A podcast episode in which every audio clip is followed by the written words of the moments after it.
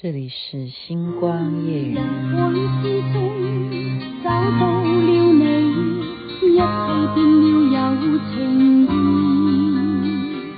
从今心中就找到了美，找到了自我所依。人生匆匆，心里有爱，一切有了意。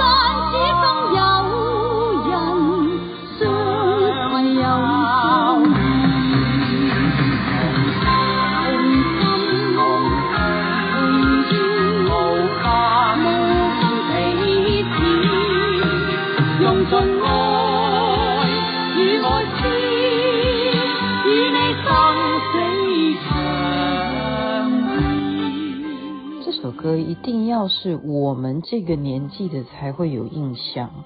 您现在听的这首歌曲是罗文和珍妮所演唱的《一生有意义》。星光夜雨徐雅琪介绍好听的歌曲给大家。为什么要播这首歌？当然是跟今天的主题有关系。其实我常常都会变换主题，满脑子本来想说我今天要讲那件事，然后后来真正到了晚上的时候，觉得现在的情绪。觉得是看到别人明天要爬山，马上那个灵魂就飞走了，飞到山上去了，所以决定改变话题。然后这一首歌为什么会跟我的主题有关呢？因为这首歌是铁血丹心啊，当时的港剧非常有名，金庸小说《铁血丹心》就是在演谁呀？《射雕英雄传》嘛，对呀。是的，诶，大漠英雄传，台湾那时候叫大漠英雄传。好，那有一段非常重要的是什么？华山论剑，就是金庸小说里头这一部剧作里头很重要的一个桥段，是在华山发生的事情。雅琪妹妹因为魂已经飞到山上去了，今天就跟你讲这个非常难忘的旅游经验，爬华山。我不知道，呃，听我的节目的人有没有人去过西安，去过华山哈？所以今天呢，大家可是要听好了。我不是说我都会爬山，我只是要告诉我有多菜，但是我办到了什么样的事情。呃，也我觉得就是因为，因为啊、哦，我爬了这一次的华山，我竟然办到，从此我再也。就不怕说登山有什么好，觉得说好累啊，我不要去啊，我脚程没有这个利益害啊，可以走那么远啊，这个是真的是对我人生来讲很大的一个关键点。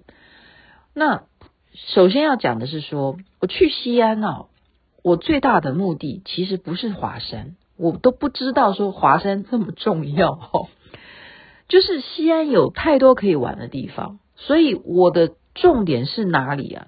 你们想想看，我们的重点一定会摆在兵马俑嘛。所以雅琪妹妹哦，根本不骗你，没有带任何登山的用具要去爬华山，没有。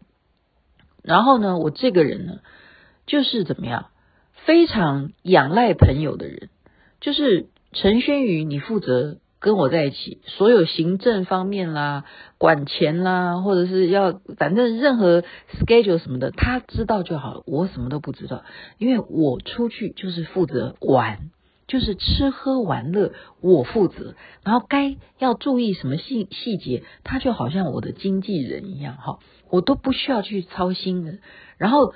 反正我决定要或不要，然后他会去执行，这就是这样这样子。世界上有这么好的就是闺蜜，蜜蜜到现在就，所以我今天录这一集，我刚刚还在跟他电话确认，然后我真是把华山的地图都把它整个，因为这件事情对我人生太重要了，所以我把华山的地图整个摊开来，然后跟他在两个人哈，真的就是互相在研究我们当时是怎么爬的。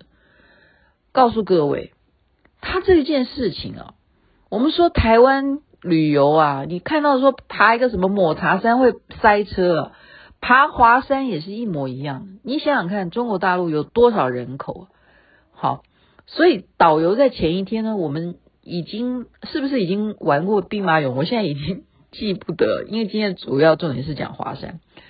导游他就在前一天要跟我们非常严肃的讲说，这件事情呢，你们要知道，我们要登华山，一定要先搭缆车，也就是华山的山的，就是说你游览车到了一个口的时候，我们全部的人要爬华山，不是到了游览车下车就开始爬，不是的，因为它有几个风啊，有北风、东风。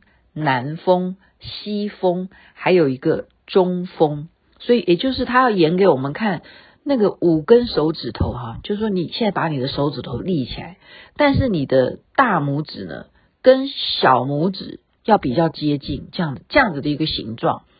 所以华山有五个峰诶，最低的就是大拇指。就是说你要把那个小拇指，呃，现在假如说你的小拇指跟我长得不一样的话，也许你的小拇指比较短或怎么样，反正最短的、最矮的是北风，就是大拇指这样，你要这样全部集结，要这样揪起来，就好像手抽筋这样子摆。华山就是这样子，五个峰成立的，所以说你的游览车让你在最低层的时候呢，要怎么样？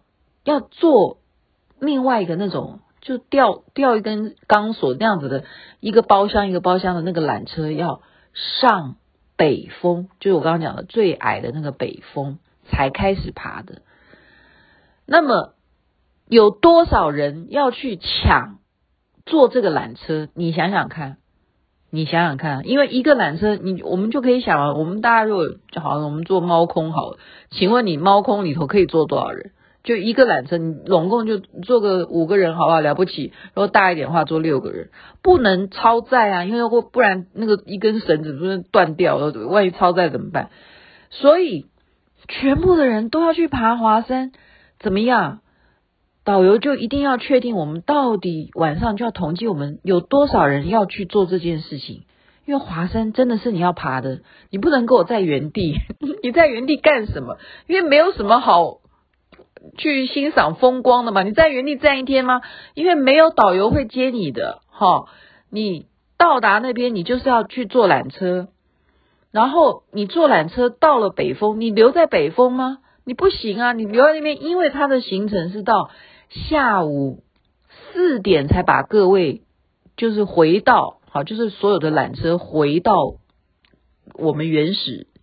在游览车放你们下来的，也就是车站嘛，就是回到车站，四点才从车站把各位接回家。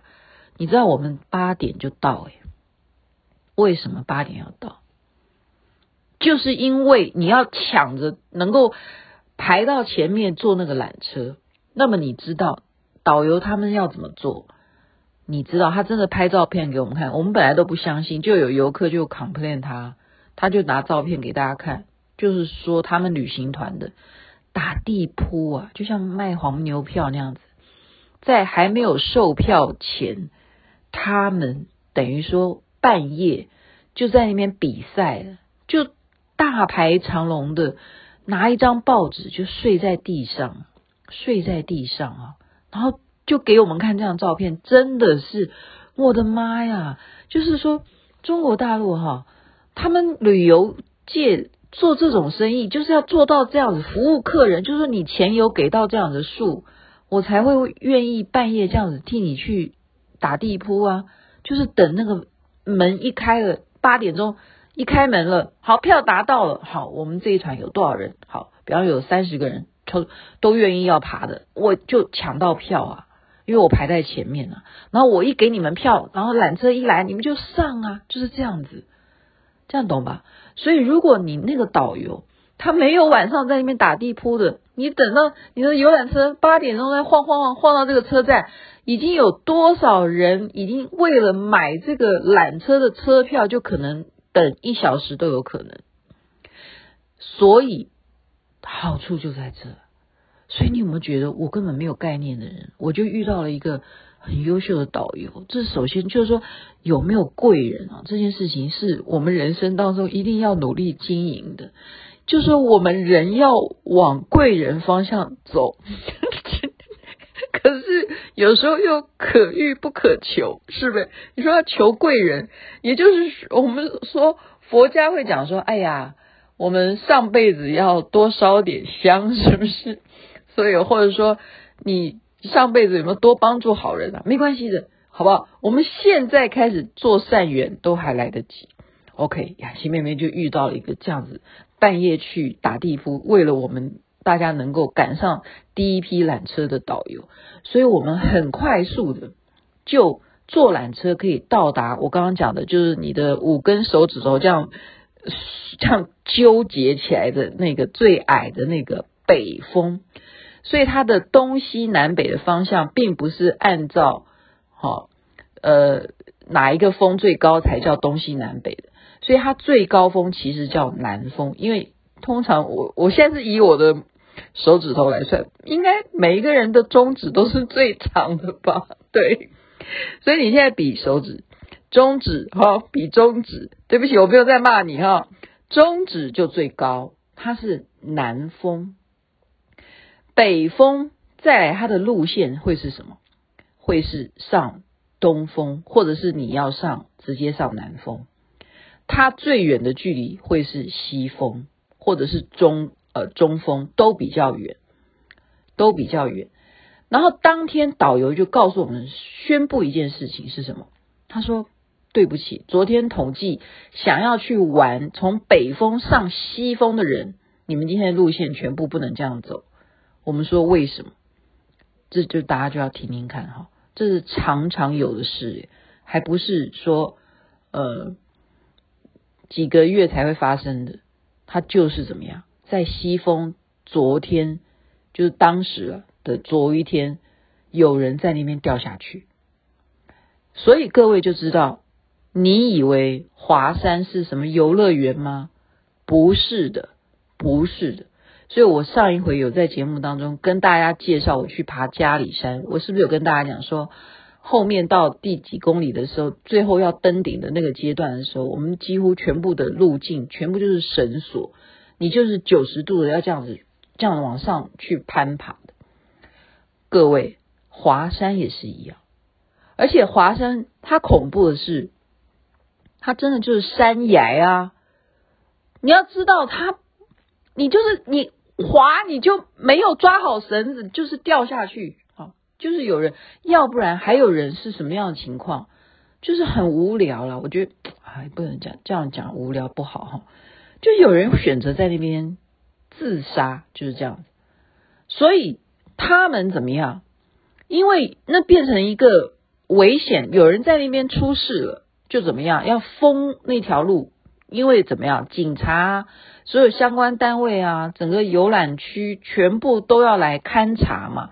就要把这件事情要做一个调查，完整的报告，就是这件事情发生了，然后那边就要封路，就是不准走，不然如果是真的是原因是来自于路途哈有什么崩塌什么的话，那都必须要经过专家重新的考核，所以那就封了，就不不准这样的玩，好，我们就只能从北峰往东峰走，然后我。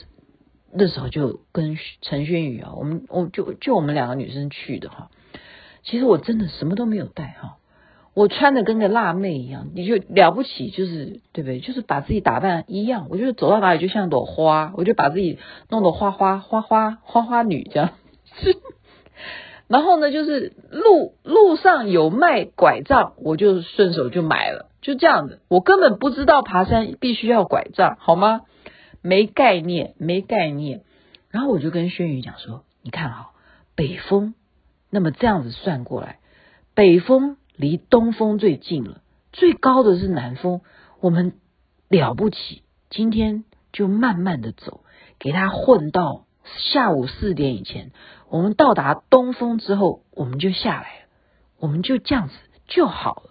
我。”就代表我有来到了金庸小说里头说的华山，这样就 OK 了，好不好？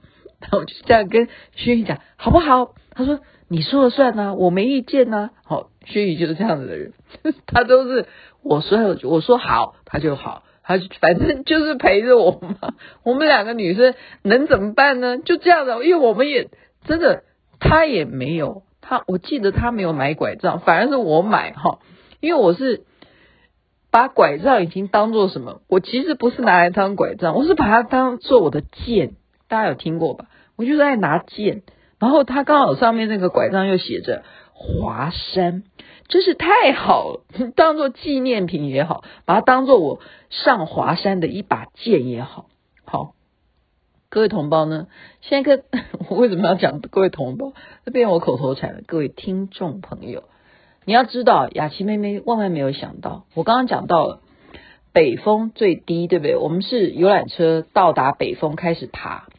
在这个爬的过程当中呢，我们遇到了一对年轻人的兄弟，其实是我们同团的人。他们是来自哪里？他们是来自内蒙，好，内蒙古的人。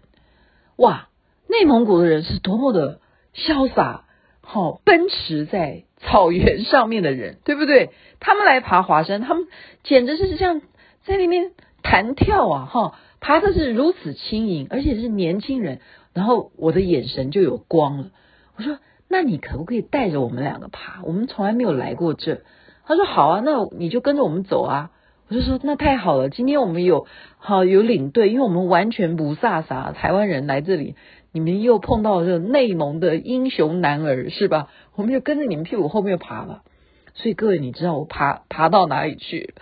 我没有想到哈，一样有那种绳索九十度的，要你这样子。”九十度的这样子的拉绳，这样子的高度，有这样子的恐怖，也有刚刚讲的那种，你只要不小心就会摔下去的那样子的危险。这个路径都有都有发生，呃，就看得到恐怖的路径。我竟然可以从北峰爬到了东峰，甚或爬到了南峰。我刚刚讲的南峰有多高啊？有，我现在看一下啊，有两千一百三十四，对，如果老花眼没看错的话，就是从北峰，北峰有多高？北峰我看一下，我现在拿拿地图看一下，北峰是一千五百一十四，我哦一千六百一十四，我从一千六百一十四爬到了我刚刚讲的南峰。就是两千一百五十四，然后再从东峰下来，你想想看，你想想看，我刚刚讲的所有的路径都经过了那种很危险的，就是旁边很危险，你只要歪一点的话，你就你就摔下去，好，就下去，就这么高哦。你刚刚我都已经把距离告诉各位，然后还有九十度的这种攀爬。然后你要知道，还发生什么样的情况？是这样的路况，我们一直都还处于塞车诶。你 想想看，华山这么大，有这么多峰，然后它因为它封了西峰，不准你爬，所以大家就挤在这几个地方爬来爬去啊。然后最让我 shock 的是什么？是我竟然看到有，就是中国的娘子。他穿高跟鞋来爬华山，他竟然都也办到了哈。当我在南峰的时候，也看到这个穿高跟鞋的；当我下山的时候，还是看得到这个穿高跟鞋的。你看看，你看看，所以人家才是真正的练家子，穿高跟鞋爬华山，这就是我们不能够忽视人家的厉害。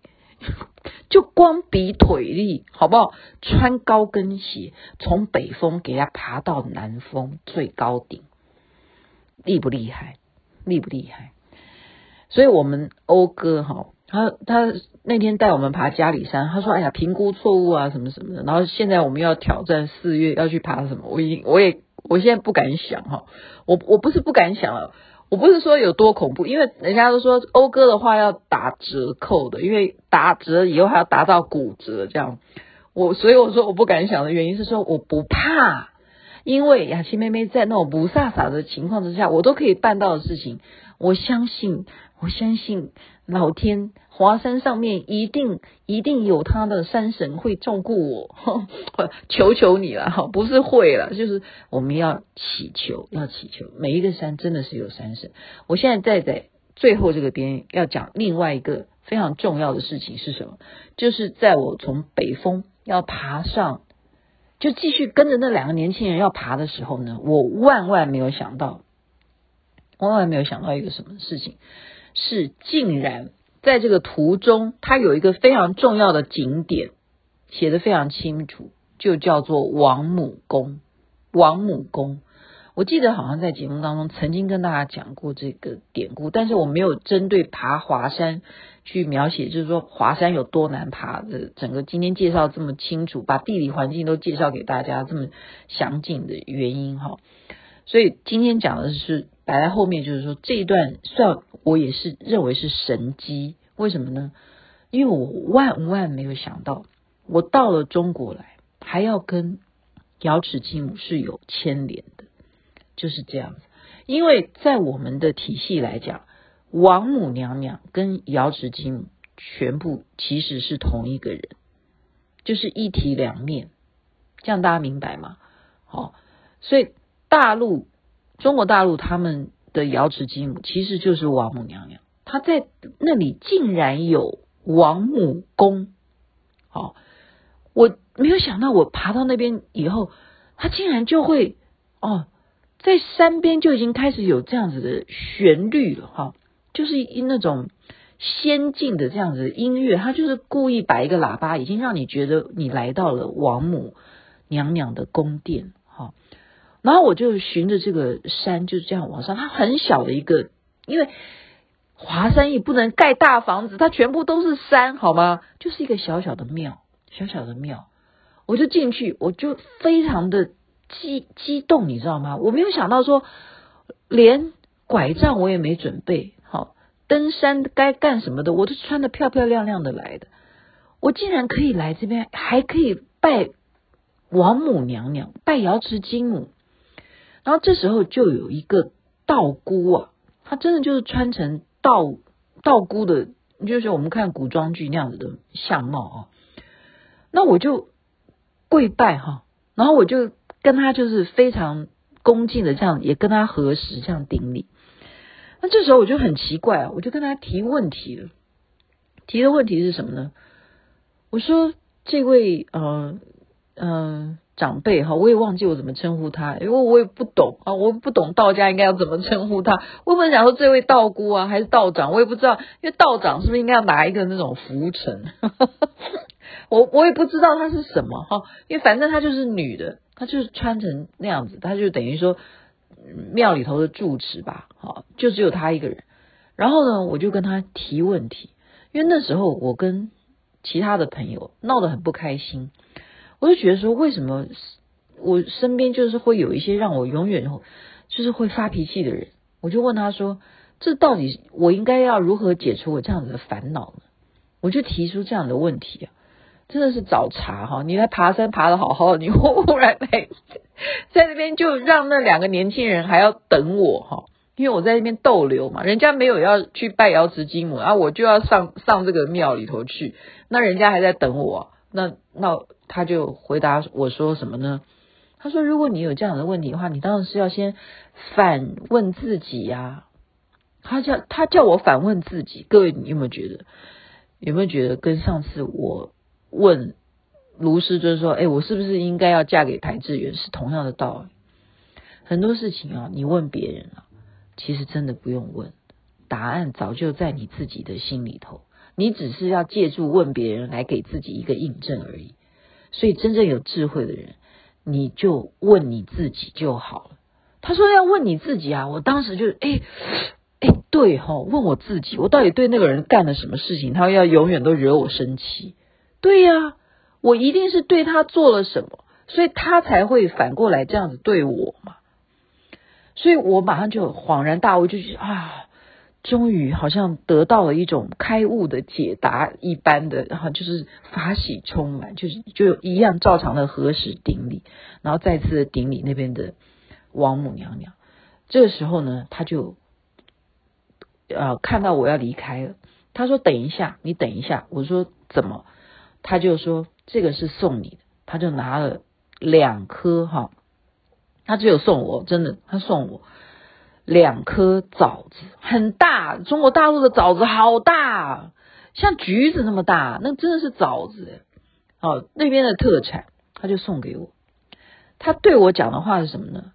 早成正果，太奇怪了吧，各位。我问他的问题其实是蛮世俗的东西，我就说我跟朋友不开心什么的，可是他送我枣子的时候，通常有些人会看到你像妇女啊或者什么的啊，早生贵子啊，早成功名啊，或什么的，或早日升官啊什么的。可是他竟然跟我讲的是早成正果，好，很奇怪，非常奇怪。然后当我走出庙之后呢，他立刻在我面前，他看到我慢慢要下山，就是下，他是有台阶的嘛，慢慢下楼梯的时候，他就怎么样，把他的腿就抬给我看，也就是他是练家子了，就是说他的腿就可以把他立刻一百八十度的举到跟他的头一样高，你这样懂吧？就是好像那种。京剧，你要拉筋啊，你的腿可以拉很高了。反正就是说，他是真正在华山，没有下山。他就告诉我说，他没有下山过，就是一直都住在华山。所以今天节目讲到这里，已经快要三十分钟了。大家有没有觉得说，华山真的是有兴趣的话，不妨有机会将来吧？啊，现在不知道，呵呵现在不知道，将来有机会的话，去西安，除了金马俑。